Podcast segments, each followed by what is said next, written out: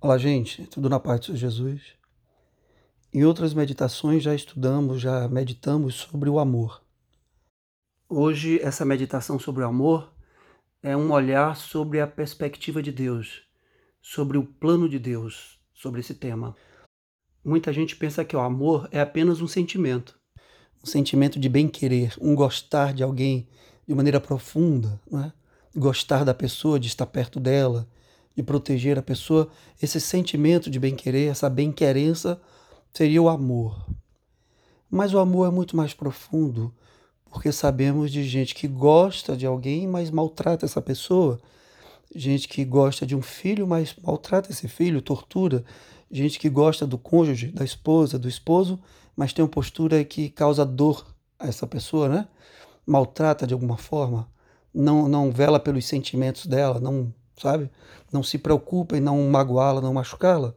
Apesar de gostar dessa pessoa, apesar de ter um, um sentimento de bem-querer por ela, de ter um sentimento de afeto, vamos dizer assim, por ela.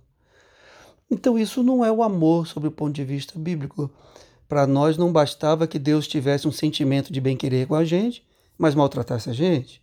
Para nós não bastaria que Deus dissesse assim: Olha, eu tenho um sentimento de afeto por vocês, mas não estou nem aí para o sofrimento de vocês. Não seria suficiente. O amor, sob a perspectiva de Deus, é ação, é conduta. É demonstrado em gestos, em atos, em renúncia, em paciência. E a Bíblia mostra isso.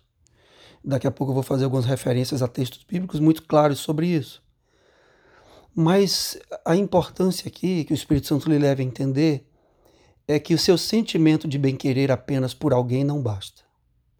Você tem que ser capaz de estar com ele, nos momentos felizes ou tristes, como a Bíblia diz, chorar, em momentos de chorar, rir, em momentos de rir, se alegrar, estar juntos, acompanhar, não julgar, abençoar, orar.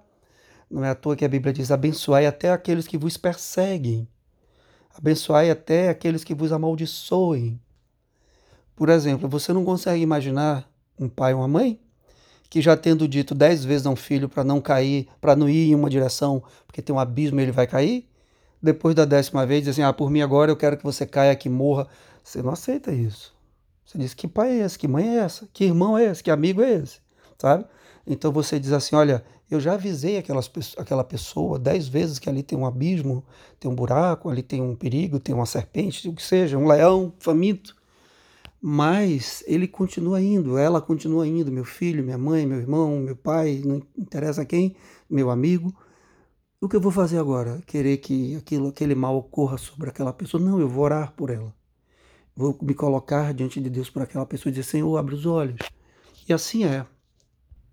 Efésios 4, de 2 a 6, diz claramente que o amor consiste em suportar uns aos outros. Não é? E é tão difícil suportar quando a gente, na verdade, acha que tem que dizer algo ou corrigir algo. E a Bíblia diz que o amor é suportar. Você já pensou em quanto Deus te suporta? Quantos motivos você já deu para Deus, para Deus te abandonar e dizer, chega, já falei, já tratei, já cuidei, não quer nada comigo, chega. Já imaginou isso? Isso sim é amor. Não só ele enviou Jesus, como João 3,16 diz, porque Deus amou o mundo de tal maneira que deu seu Filho único para que todo aquele que venha a crer nele não vá para o inferno, não pereça, mas tenha vida eterna. Esse amor de suportar é o amor que Deus exerce por você e por mim. E é esse amor que Deus pede que você exerça por aquelas pessoas que estão ao seu redor. 1 Coríntios 13 é um tratado sobre amor. Lá fala que ainda que você falasse todas as línguas, conhecesse toda a ciência e todo o mistério, tivesse toda a fé, distribuísse o seu dinheiro, desse seu corpo para ser queimado, se você não tivesse amor, nada adiantaria. E lá diz a partir do versículo 4 que o amor é benigno, não é invejoso, não se soberbece, não busca seus próprios interesses e por aí vai. Já meditamos recentemente sobre isso.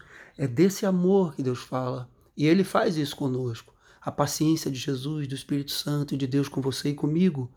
Em cada momento que tropeçamos, claro, Ele nos trata, nos corrige, mas sempre em amor, para nos capacitar para algo maior e melhor, para evitar que nós pereçamos. Mas no coração de Deus não há ódio com relação a nossas pessoas, né? A você e a mim. Pelo contrário, é amor e até o tratamento é em amor.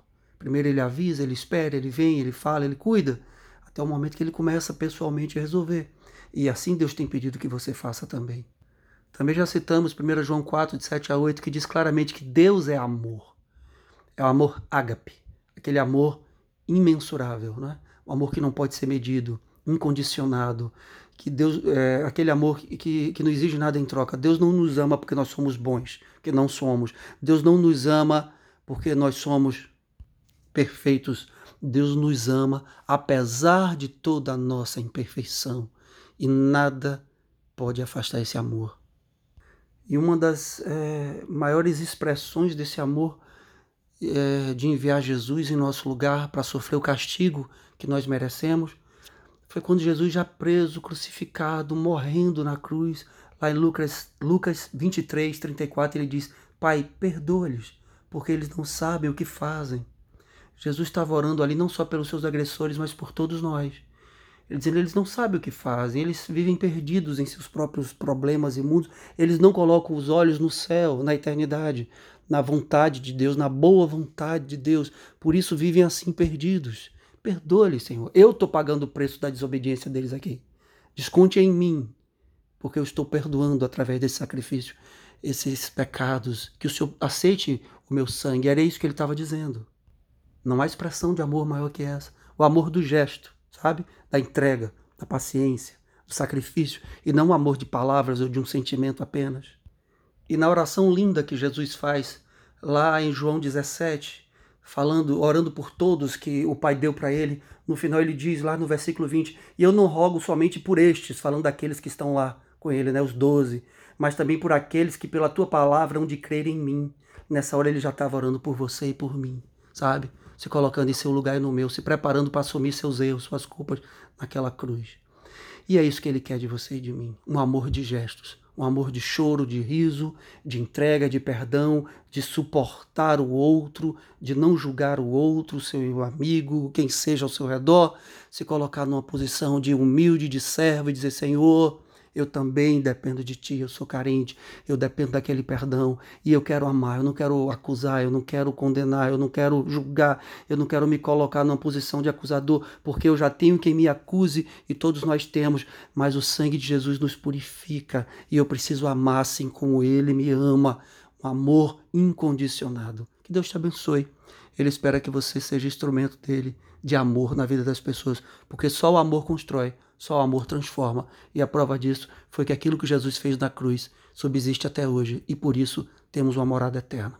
Fica na paz do Senhor Jesus, em amor.